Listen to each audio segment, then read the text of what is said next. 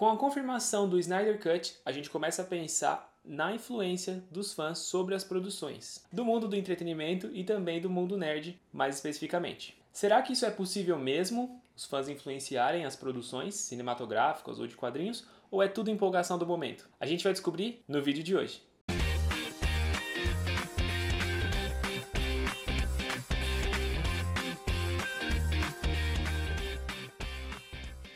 Tudo bem, pessoal? Aqui quem fala é o Saulo Ferreira. Obrigado por estar aqui assistindo. Quero te convidar a se inscrever no canal e também deixar um like no vídeo. Quando você terminar de assistir, deixe o seu comentário para a gente continuar conversando. O Snyder Cut não foi uma campanha exclusiva dos fãs, mas quem encabeçou, sim, foram os fãs. Quem acompanhou o processo sabe do que eu estou falando, né? Levantaram a hashtag Release the Snyder Cut, começaram a publicar no Twitter, no Instagram, no Facebook, é, se manifestaram nos eventos nerds pelo mundo. Teve até um avião com a faixa, né? Com a hashtag lá escrito Release the Snyder Cut. Então, sim, se a Warner decidiu investir esses milhões e deixar que o Snyder terminasse de gravar o seu filme, é por causa da pressão dos fãs, que querem ver o trabalho do Snyder, né? Que querem ver a ideia dele original e só assim então a gente vai poder julgar. Mas eu acho que o pessoal que gostou de Batman vs Superman, que é o pessoal que pediu o Snyder Cut, com certeza vai gostar da versão dele da liga.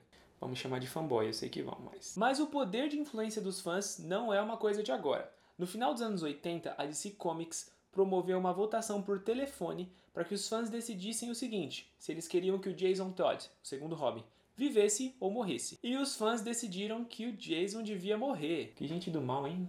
E foi quando eles publicaram a série de HQs Morte em Família. Aliás, eu tenho um vídeo que você pode conferir clicando aqui nesse card, que conta a história completa. E também tem vários outros exemplos que a gente pode citar quando se trata da influência dos fãs sobre a decisão dos estúdios. Por exemplo, quando a gente fala de casting de elenco, a gente tem o Joe Manganiello, que foi um cara que várias pessoas queriam que fizesse o Slade Wilson, o Exterminador, por causa do porte físico, enfim, da aparência.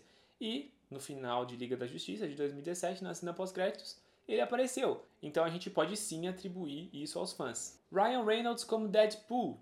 Os fãs também, por conta dos filmes de comédia e do estilo é, meio escrachado assim do Ryan Reynolds, os fãs queriam que ele interpretasse o Deadpool. E foi assim lá no X-Men Origins, que a versão dele, é claro, foi um fracasso, mas não foi culpa dele. Tanto que depois foi dada a segunda chance dele interpretar o anti-herói em Deadpool, no filme solo. E ele brilhou com o personagem, né? ele realmente nasceu para fazer aquele personagem. Mas porque os fãs gostaram, o público gostou, então o estúdio decidiu continuar investindo nisso. Mais recentemente, Henry Cavill como Geralt na série The Witcher também foi alvo, no bom sentido da palavra, de pedido dos fãs. E a Netflix atendeu esses pedidos, né, baseado nas fanarts que fizeram. Aliás, a Netflix é uma empresa praticamente exclusiva da internet, então é claro que eles estão envolvidos nas redes sociais e quiseram que o Henry Cavill fizesse o papel para agradar os fãs. E a série foi um sucesso, né? Ano passado, quando o trailer do Sonic saiu, vocês lembram que a repercussão foi péssima, porque o visual dele estava muito diferente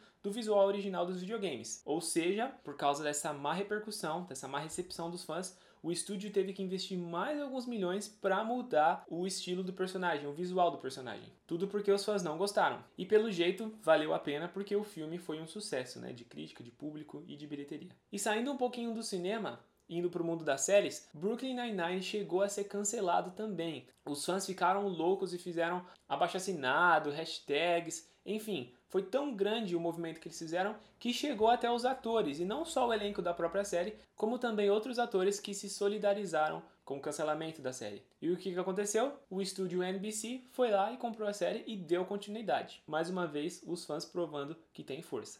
E uma observação também que é digna de ser mencionada aqui que não é oficial, mas que um dia pode ser, é que os atores Emily Blunt e Joy Krasinski são os preferidos dos fãs para interpretar o Senhor Fantástico e a Mulher Invisível num próximo filme do Quarteto Fantástico. Como eu disse, não tem nada certo, mas a gente pode sonhar. Afinal, como eu disse aqui, outras vezes os pedidos dos fãs já foram ouvidos, então acho que nesse caso, até pelo fato de eles serem um casal, então acho que a interação e a química deles deve ser bem interessante, assim como foi lá em Um Lugar Silencioso. Mas a moral da história é: vale a pena usar a voz que nós temos para pedir o que nós queremos. Afinal, somos nós que consumimos os conteúdos que essas empresas fazem. Então, nada mais justo do que a gente ter um produto que nos alegre, que nos satisfaça, não é verdade? É claro que nem tudo faz sentido, afinal na internet todo mundo coloca o que bem quer, então tem muita coisa louca por aí. E nenhuma produção vai agradar 100% do público, nunca. Mas uma coisa é certa, nós fãs estamos sim sendo ouvidos. Obrigado por assistir até aqui, ou por me escutar até aqui, espero que vocês tenham gostado. Mais uma vez, quero te convidar a se inscrever no canal, curtir o vídeo e também de comentar. Pode sugerir, pode falar algum outro caso que eu não mencionei aqui, em que os fãs tiveram influência sobre a escolha de um ator ou sobre uma determinada história.